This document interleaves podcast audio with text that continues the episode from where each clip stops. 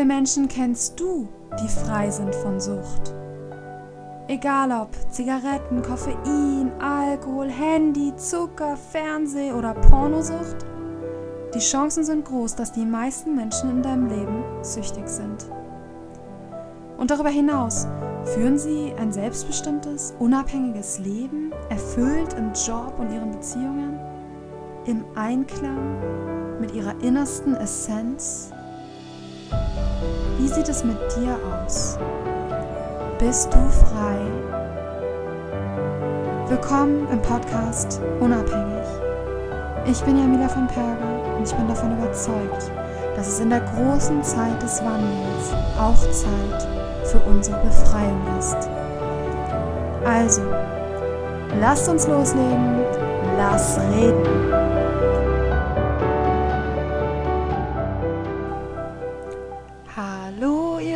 Wunderschönen Menschen da draußen. Das hier ist die 25. Folge im Podcast Unabhängig. Und heute geht's weiter mit Comment the Comment. So nenne ich das jetzt.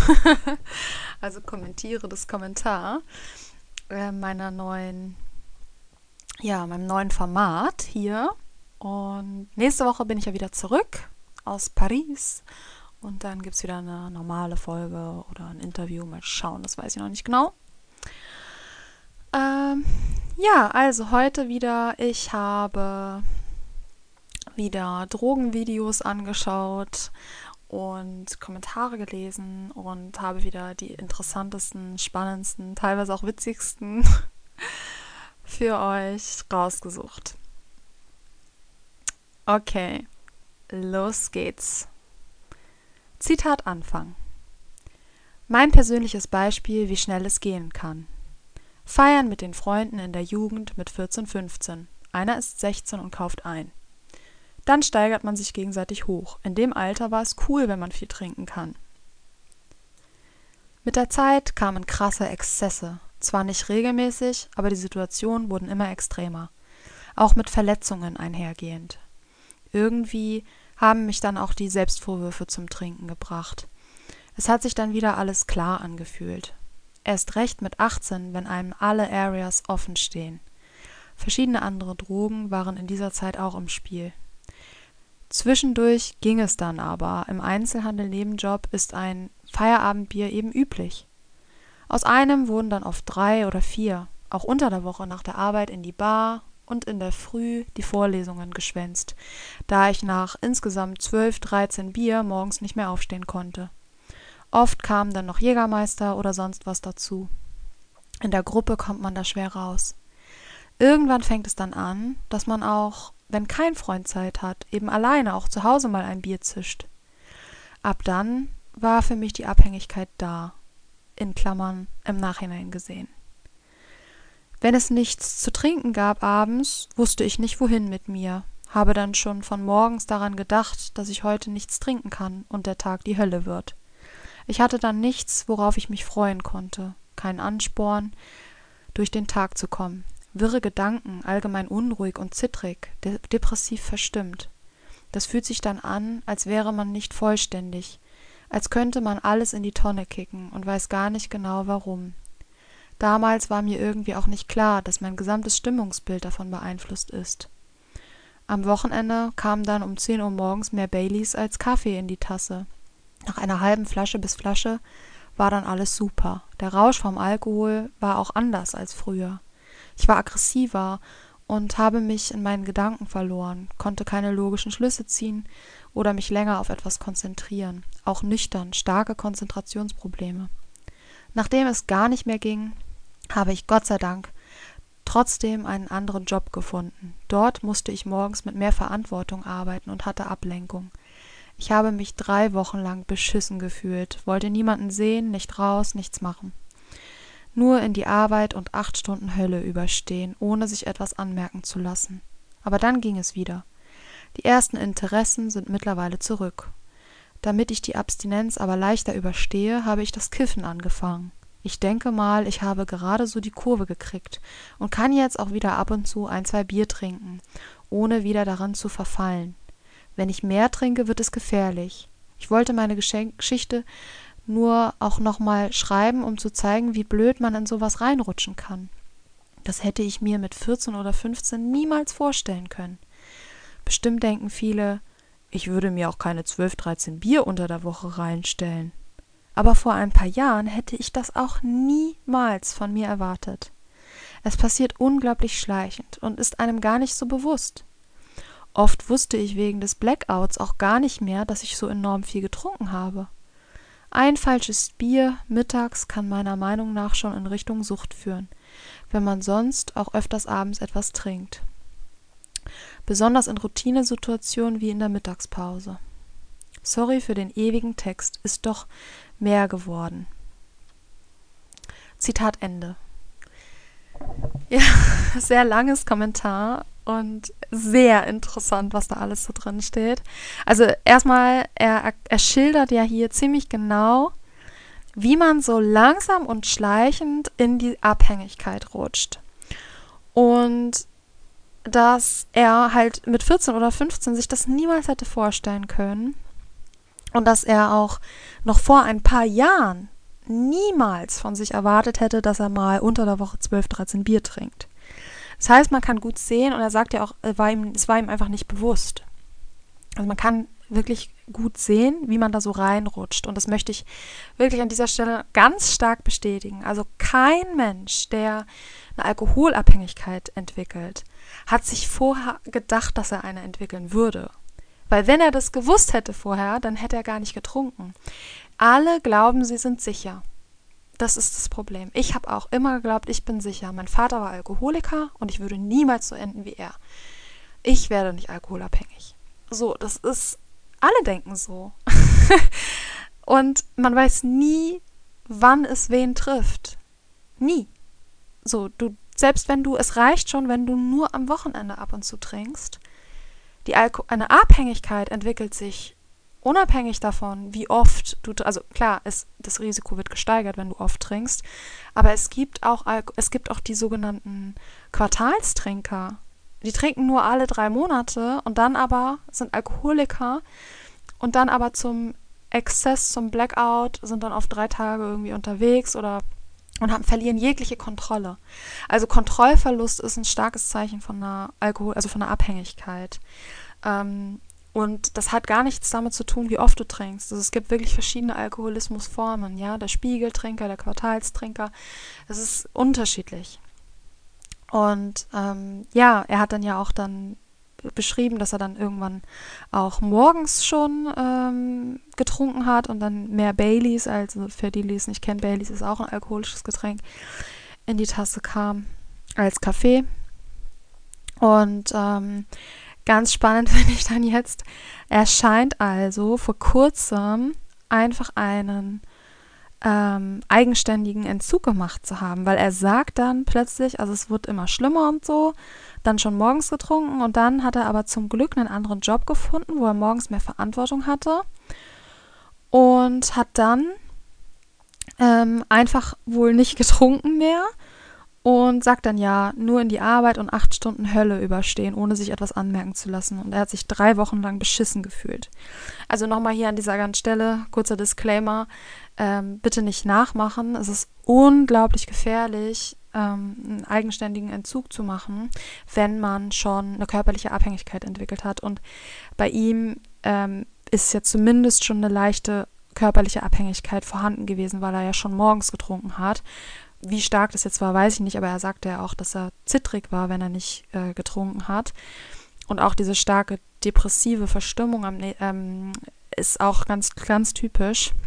Und dementsprechend super gefährlich, das alle einfach zu machen. Also er scheint sich noch nicht so stark mit dem Thema auseinandergesetzt zu haben. Was auch gleich die nächsten Kommentare, die da noch, also die nächsten Sätze, die, ähm, das auch noch bestätigen. Ähm, also bitte an dieser Stelle, es ist wirklich lebensgefährlich, wenn man eine körperliche Alkoholabhängigkeit hat, selber zu entziehen. Ähm, das sollte man immer in der Klinik machen mit entsprechender Begleitung. Er hat es aber scheinbar einfach gemacht, wohl auch erst vor ganz kurzer Zeit, so wie er es beschrieben hat, dass er, weil er sagt, ähm, jetzt kommen so langsam auch die ersten Interessen zurück. Die ersten Interessen sind mittlerweile zurück. Und dann sagt er noch, damit ich die Abstinenz aber leichter überstehe, habe ich das Kiffen angefangen. Also der Herr hier hat ganz klar noch nicht äh, die Abhängigkeit überwunden, sondern hat erstmal zunächst einmal eine klassische Suchtverlagerung hier gemacht. Also hat eben nicht, wahrscheinlich ist er noch nicht an die Ursachen seiner Sucht gegangen, hat sich wahrscheinlich noch nicht mit den Themen dahinter beschäftigt, warum er alkoholsüchtig geworden ist und auch vermutlich noch nicht auf körperlicher Ebene angefangen sich zu heilen, weil er eben ja jetzt quasi einfach die nächste Droge konsumiert, um von dem Alkohol loszukommen. Das ist einfach eine klassische Suchtverlagerung und dementsprechend keine Heilung. Und äh, was er noch sagt, ist, äh, fand ich auch ganz lustig. Ähm, ah ja, er sagt, ich denke mal, ich habe gerade so die Kurve gekriegt und kann jetzt auch wieder ab und zu ein bis zwei Bier trinken, ohne wieder darin zu verfallen. Also der ist auch noch nicht an dem Punkt, also ich kenne diese, die, an diesem Punkt waren alle mal, äh, bevor sie dann in die Abstinenz gegangen sind. Ja, ich kenne keinen Alkoholiker, der sofort wusste, dass er abstinent leben muss. Das will man halt ganz lange nicht wahrhaben und ähm, probiert es auch immer wieder aus. Ja, manche probieren es zig Male aus. Ich weiß nicht, wie oft ich das ausprobiert habe, kann ich gar nicht sagen, aber es gibt Leute, die probieren das Jahrzehnte mit dem kontrollierten Trinken. Äh, es ist auch super tückisch mit dem kontrollierten Trinken, weil man es ja immer für eine Weile schafft. Und also kontrolliert zu trinken und dann halt nicht mehr. Was im Endeffekt bedeutet, dass es nicht funktioniert. Aber es scheint ja so zu funktionieren, weil man es für eine Weile ja unter Kontrolle hat. Und das ist eben so dieses unglaublich Tückische an dem kontrollierten Trinken. Und er ist offensichtlich noch nicht so weit an dem Punkt zu sehen, okay, ich muss komplett abstinent leben. Er wird das wahrscheinlich jetzt eine Weile so machen, dass er ab und zu ein bis zwei Bier trinkt und das funktioniert vielleicht gerade und dann wird es leider wieder mehr werden, so wie bei, so wie es bei allen der Fall ist. Und zusätzlich hat er sich jetzt auch noch ein Problem mit dem Kiffen eingefangen. Ich hoffe, er, vielleicht kommt er ja auf diesen Podcast ähm, oder kriegt anderweitig irgendwie Hilfe, geht vielleicht in die Suchtberatung oder ja, macht eine Therapie oder holt, kriegt irgendwie anders noch Hilfe, weil er scheint es ja total eigenständig und spontan gemacht zu haben. Ja, aber was sehr gut ist, dass er schon mal erkannt hat, wie schnell man da reinrutschen kann und äh, völlig unvorbereitet und gar nicht vorgewarnt wird. Ja. Okay, nächstes Kommentar. In einer Gesellschaft. Äh, fangen wir nochmal an. Zitat Anfang. In einer Gesellschaft, die immer mehr Leistung und Druck verlangt, schneller, höher, weiter, Wirtschaftswachstum und so weiter. Wenn du nicht mitziehst, gehst du unter und findest dich am unteren Rand wieder. Dinge, die schon in der Schule dir eingetrichtert werden, dann ist es auch kein Wunder, wenn die Gesellschaft zu solchen Drogen greift.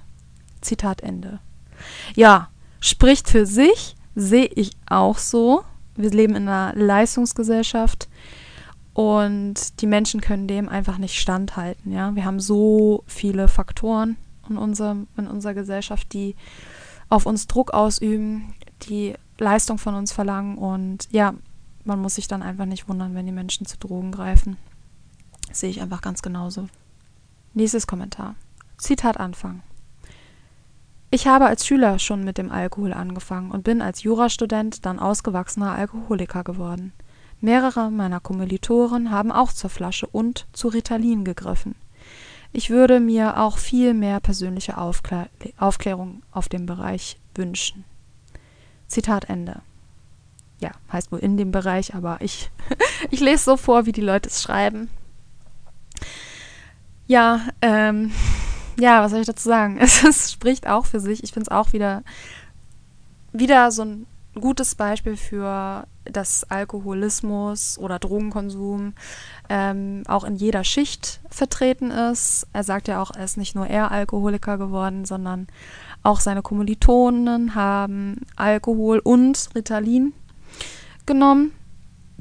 Und ähm, ja, Ritalin ist ja auch ein großes Problem mittlerweile, weil das wegen ADHS verschrieben wird, was ich ganz schlimm finde. Aber dadurch ist es halt sehr viel im Umlauf und man kann leicht rankommen. Und dann wird es eben auch von ja, Studenten missbraucht, um das alles durchzuhalten. Ne? Da wird ja auch oft Amphetamine, äh, andere Amphetamine genommen. Ja. Ja, fand ich, war jetzt ein ganz kurzes Kommentar, aber finde ich gut, dass er das erzählt hat und auch, äh, dass er sich auch mehr persönliche, äh, mehr Aufklärung wünscht in dem Bereich. Das nächste Kommentar finde ich so lustig und ich weiß halt nicht, ob es halt ernst gemeint ist. Ich vermute, es ist ernst gemeint, aber ich finde es halt so lustig. Also mal sehen, ich bin gespannt, wie ihr das findet. also haltet euch fest. Zitat Anfang. Glücklicherweise bin ich circa 1982 auf dem Gymnasium über Drogen aufgeklärt worden.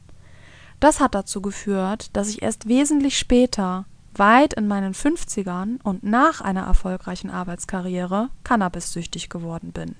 Zitat Ende. ich glaube, er meint es ernst, dass er das halt cool findet, also gut findet, dass damals auf dem Gymnasium noch über Drogen aufgeklärt worden ist. Ähm, und dass er dadurch erst ganz spät, also in seinen 50ern und nach seiner Karriere, erst süchtig geworden ist. aber ich finde es ja, aber es ist ja irgendwie offensichtlich, dass da trotzdem was grundsätzlich schief läuft in unserer Welt, wenn er halt dann äh, dennoch süchtig geworden ist. Und ich meine, gut, er ist halt spät süchtig geworden. Ich glaube, das Video oben ist halt, also was ich, ähm, worunter des Kommentars ist halt schon sehr junge Leute süchtige. Aber ich finde es halt trotzdem irgendwie lustig, äh, wie stolz er darauf ist, dass er erst zu spät süchtig geworden ist. Ja, mehr will ich dazu eigentlich auch nicht sagen. Also, ja. ja, das nächste Kommentar finde ich auch sehr wichtig und gut. Zitat Anfang. Suchtkranke Menschen haben sich nicht gedacht, oh, wenn ich groß bin, werde ich mal Junkie sondern im Laufe des Lebens hat sich diese Suchtkrankheit entwickelt und als Gesellschaft ist es unsere Pflicht, unseren Mitmenschen die Hand zu reichen und zu helfen, anstatt mit Bestrafung sie zu einem Verhalten zu drängen, das wir von ihnen wünschten. Zitat Ende. Einfach nur top, top, top. Ich sehe es ganz genauso. Kein Mensch, das ist das, was ich auch schon öfter hier im Podcast gesagt habe, keiner hat sich doch gedacht als Kind so, oh cool, später werde ich mal drogensüchtig, sondern die Menschen suchen sich das ja nicht aus. Das passiert ihnen ja. Faktoren dafür gibt es sicherlich viele verschiedene. Warum? Aber äh, genau deswegen, er, er, er appelliert ja hier an unser Mitgefühl. Ja, dass wir, das, dass wir das begreifen, dass sich das niemand ausgesucht hat und dass diese Menschen krank sind. Und dass wir deswegen, ja, es unsere Pflicht ist, unseren Mitmenschen die Hand zu reichen und zu helfen, anstatt mit Bestrafung sie zu einem Verhalten zu drängen, das, was wir von ihm wünschen. Also finde ich großartig geschrieben, kurz und knackig und mega gut. Nächstes Kommentar.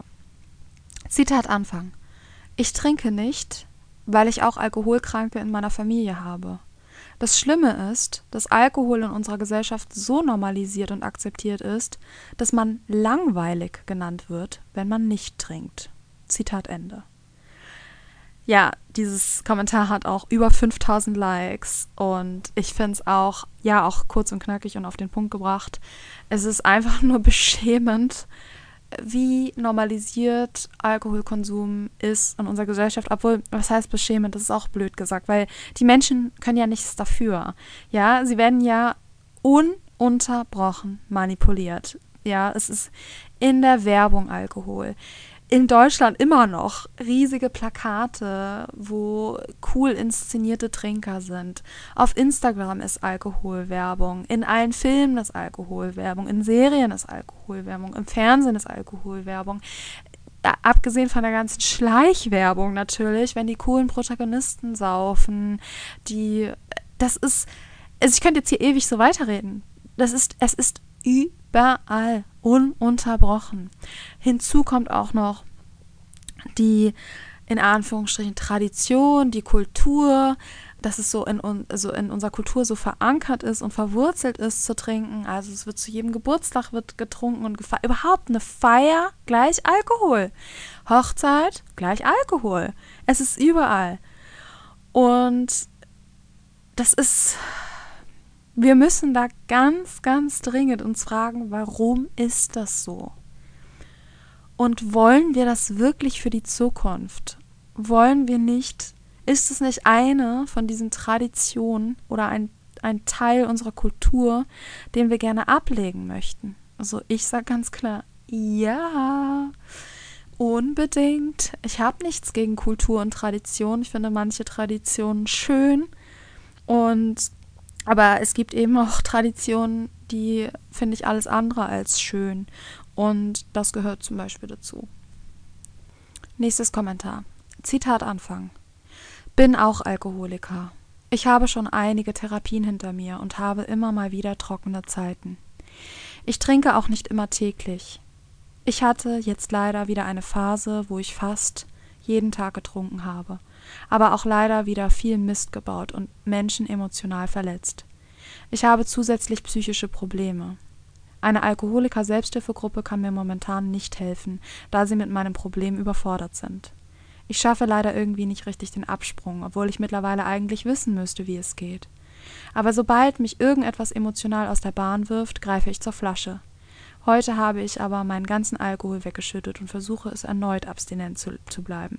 Ich möchte nicht aufgeben. Zitat Ende. Ja, es tut mir, also ähm, ich habe jetzt direkt Pipi in den Augen, weil mich das total mitnimmt. Ich finde es ja, es ist super traurig. Mir tut es so, so, so leid. Auch zu hören, dass selbst die Selbsthilfegruppe gerade momentan nicht helfen kann, weil sie überfordert mit dem Problem sind von diesen Menschen. Also ich in solchen Momenten, wenn ich sowas höre, dann würde ich den am liebsten anrufen und sagen, komm her, ich nehme dich hier auf für ein paar Monate, ich helfe dir. Also ich kann das gar nicht, ich kann das gar nicht lesen, ohne dass es so krasses Helfersyndrom in mir auslöst. Ja, also, was kann ich dazu sagen? Ich vermute, also in diesem Fall ist es so, dass derjenige ja schon viel auf mentaler Ebene gemacht hat. Er hat schon mehrere Therapien hinter sich. Und trotzdem, es ist scheinbar auch Selbsthilfegruppe und alles Mögliche wohl schon versucht, ähm, und trotzdem greift er immer wieder zur Flasche. In diesen speziellen Fällen ist es meiner Meinung nach so, dass hier das Problem auf körperlicher Ebene liegt. Also es gibt ja mehrere Ursachen, warum jemand suchtkrank wird. Und da gehören natürlich auch emotionale Verletzungen, also Traumata dazu. Aber es kann auch meiner Meinung nach was rein körperliches sein. Und das ist ja für mich also auch ähm, ein riesiges Problem, dass das immer noch nicht in Therapienzentrum, in Therapienzentren und auch in, ja, also auch ambulanten Therapien und so weiter, dass das überhaupt nicht thematisiert wird. Also so wie ich es gehört habe, in den Entzugskliniken hat man wohl irgendwie mal eine Stunde Ernährungsberatung und that's it. Das funktioniert meiner Meinung nach so nicht. Und soweit ich weiß, gibt es auch keine Nahrungsergänzungsmittel für Alkoholkranke, was ich halt einfach alles überhaupt nicht verstehen kann. Und also ich glaube, in solchen Fällen, wenn nichts hilft, was das mentale, ähm, psychische angeht, dass dann ein körperliches Problem vorliegt. Das ist meine persönliche Meinung und auch Erfahrung, weil ich, wie gesagt, auch, ich habe auch zum Beispiel schon ein Buch gelesen, wo es auch so eine Betroffene gab, die auch durch, also auch Doktoren, die darüber geschrieben hat und ähm, die auch sagt, es ist auch, kann auch äh, eine Hauptursache der körperliche Anteil, also körperlicher, wie sagt man das? also es kann einfach auch ein körperliches Problem sein. Und ähm, es ist ja, man darf das nicht vergessen, ne, dass Drogenkonsum ein unfassbarer Nährstofffresser ist. Also ich war früher zum Beispiel auch gegen, gegen äh, Nahrungsergänzungsmittel. Ich habe immer gedacht, äh, ist doch Quatsch, weil das ist doch total unnatürlich. In der Natur kommt ja auch keine hohe Dosis, hohe Dosis zum Beispiel von Zink vor oder so, äh, wie es in Nahrungsergänzungsmitteln der Fall ist. habe meine Meinung mittlerweile geändert, weil ich einfach damals nicht bedacht habe, dass wir ja in einer Welt leben, die ja auch einfach nicht, unnatürlich, äh, nicht natürlich ist und wir uns ja anpassen müssen. Also ähm, natürlich brauchen wir keine Nahrungsergänzungsmittel, wenn wir uns perfekt äh, ernähren würden, wenn wir in einem Wald aus Fruchtbäumen leben würden und den ganzen Tag uns die köstlichsten süßen Früchte und Nüsse und Gemüse nehmen könnten ohne diese ganzen chemischen Inhaltsstoffe, ohne Pestizide, ohne Herbizide, ohne Fungizide, ohne Luftverschmutzung, ohne Wasserverschmutzung etc. Klar, in einer perfekten Welt bräuchten wir keine Nahrungsergänzungsmittel. Aber in dieser Welt, wo viele Menschen eben auch Drogen missbrauchen, brauchen wir es leider, weil wir so Stoff, Na, Nährstoff, so starke Nährstoffmängel haben. Ja, aber ja, das ist nur meine persönliche Meinung. Ich, wenn es für euch logisch klingt, ja, dann könnt ihr euch darüber Gedanken machen. Und ja, wenn nicht, dann nicht. Weiter geht's. Ähm, als Abschluss habe ich noch zwei sehr krasse Kommentare. Ähm, aber ich fand sie einfach so spektakulär, dass ich sie gerne vorlesen möchte und werde auch gleich noch was dazu sagen. Zitat Anfang. Ich trinke Alkohol aus Tradition. Mein Uropa wurde 104. Meine Uroma 102. Mein Opa ist nun schon 95 und meine Oma 98. Der Uropa, ein Brauereibesitzer, wurde 111. Es liegt auch an den Genen, aber Alkohol in der Familie ist schon in der Tradition. Aber bei uns halt alles nur in Maßen. Zur Feiern mal mehr. Mein meine Urgroßeltern bekamen Gin aus England im Tausch des Bieres. Und meine Uroma und ihre Eltern haben jeden Tag ein Schnapsglas Gin getrunken. So wie die Queen Mom, von der haben sie es letztendlich auch. Ich mag nur Bier und jeden Tag trinke ich meine 167 Milliliter. Also alle zwei Tage ein 0,33 Flasche des Bieres meines Uropas. Laut Arzt völlig unbedenklich, beziehungsweise sogar förderlich, weniger Verkalkung etc. Und die Leber stemmt das auch. Nicht umsonst leben Menschen, die in Maßen den Rotwein zum Essen trinken, teilweise vier bis fünf Jahre länger. Wie sagte schon Helmut Schmidt, in Maßen ist alles gesund. Ich rauche auch nur zehn bis zwölf Zigaretten pro Stunde. Zitat Ende. muss mich echt so reißen. Ich total heftig zu lachen. Aber der Typ geht, ist so krass. also, als erstes möchte ich sagen, zu diesen Aussagen hier, dass ähm, man, wenn man in Maßen Rotwein trinkt, vier bis fünf Jahre länger lebt, lebt das sind, äh, also diese, das ist längst widerlegt und zwar massiv widerlegt. Es ist exakt das Gegenteil der Fall. Selbst die geringsten Mengen Alkohol schaden uns und ähm, sind verantwortlich für diverse Erkrankungen, auch diverse Krebserkrankungen. Also das ist schon mal überhaupt nicht wahr, was er schreibt. Also er hat wahrscheinlich, es ist oft so, wir schnappen oft sowas auf von einem Kollegen, der erzählt das und du denkst so, ah cool. Und dann recherchierst du das gar nicht nach und behältst es einfach so in deinem Kopf. Habe ich früher auch öfter gemacht. ich, ich, ich bekenne mich schuldig. Dann sagt er noch, laut Arzt völlig unbedenklich beziehungsweise sogar förderlich, weniger Verkalkung etc. Und die Leber stemmt das auch. Also, okay, das laut Arzt völlig unbedenklich ist eine traurige Wahrheit. Mir ist das auch passiert ähm, bei einem Arzt, als ich den auf meinen Alkoholkonsum angesprochen habe. Das liegt einfach daran, also Menschen glauben irgendwie, dass Ärzte irgendwie über uns Menschen stehen und dass die die, voll, die vollkommene Ahnung haben.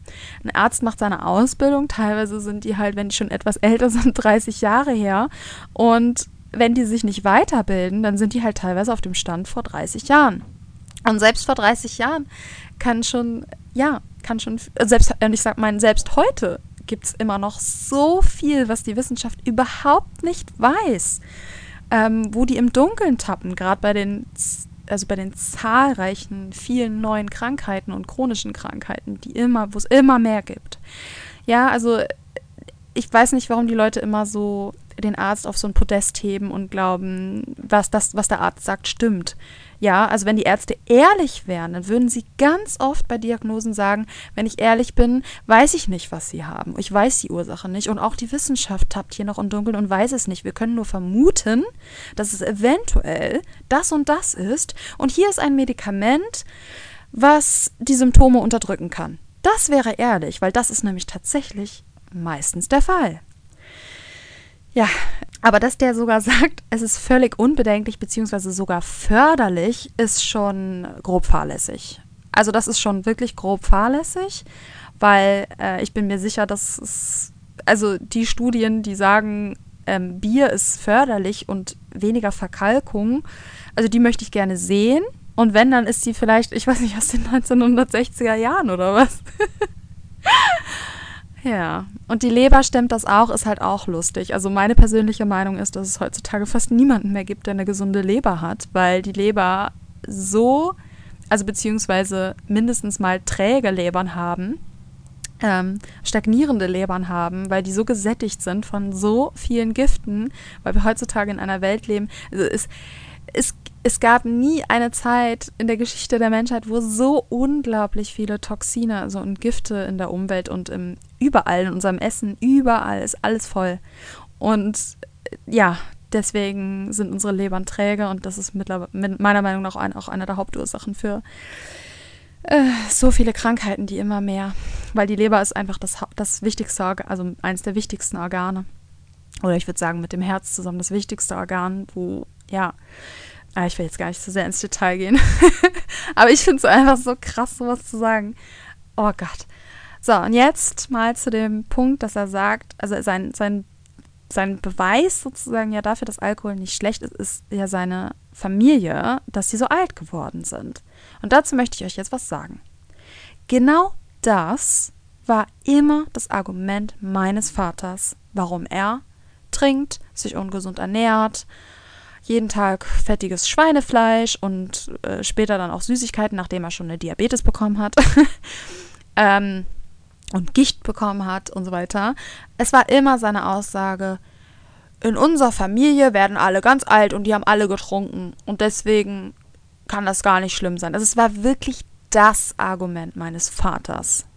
Und jetzt möchte ich euch sagen, mein Vater ist mit 63 Jahren elendlich, elendlich am Kehlkopfkrebs verreckt. So viel zu diesem Argument. Ähm, es mag ja sein, dass seine Uropa äh, und Uroma 102 und 104 alt geworden sind.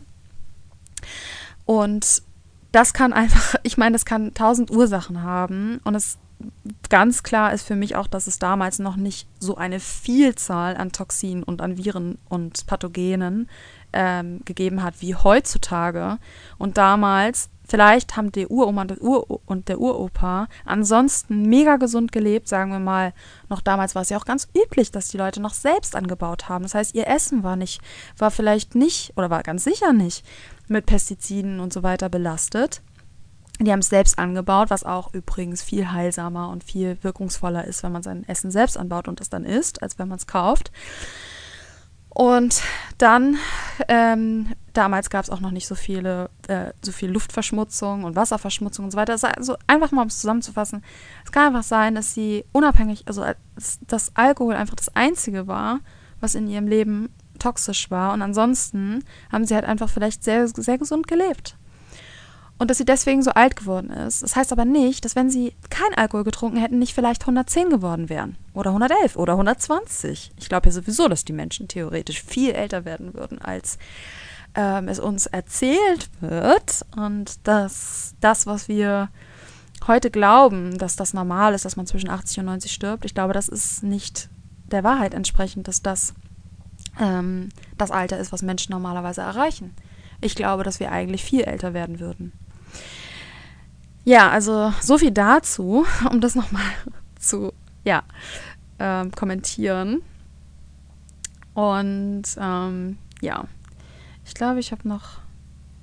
Ah ja, jetzt zum Abschluss ein letztes ganz kurzes Kommentar. Ich auch mega lustig. Zitat Anfang. Ich trinke so gut wie täglich abends meine ein bis zwei Flaschen Bier oder mal ein gutes Glas Weißwein und mir geht's prima.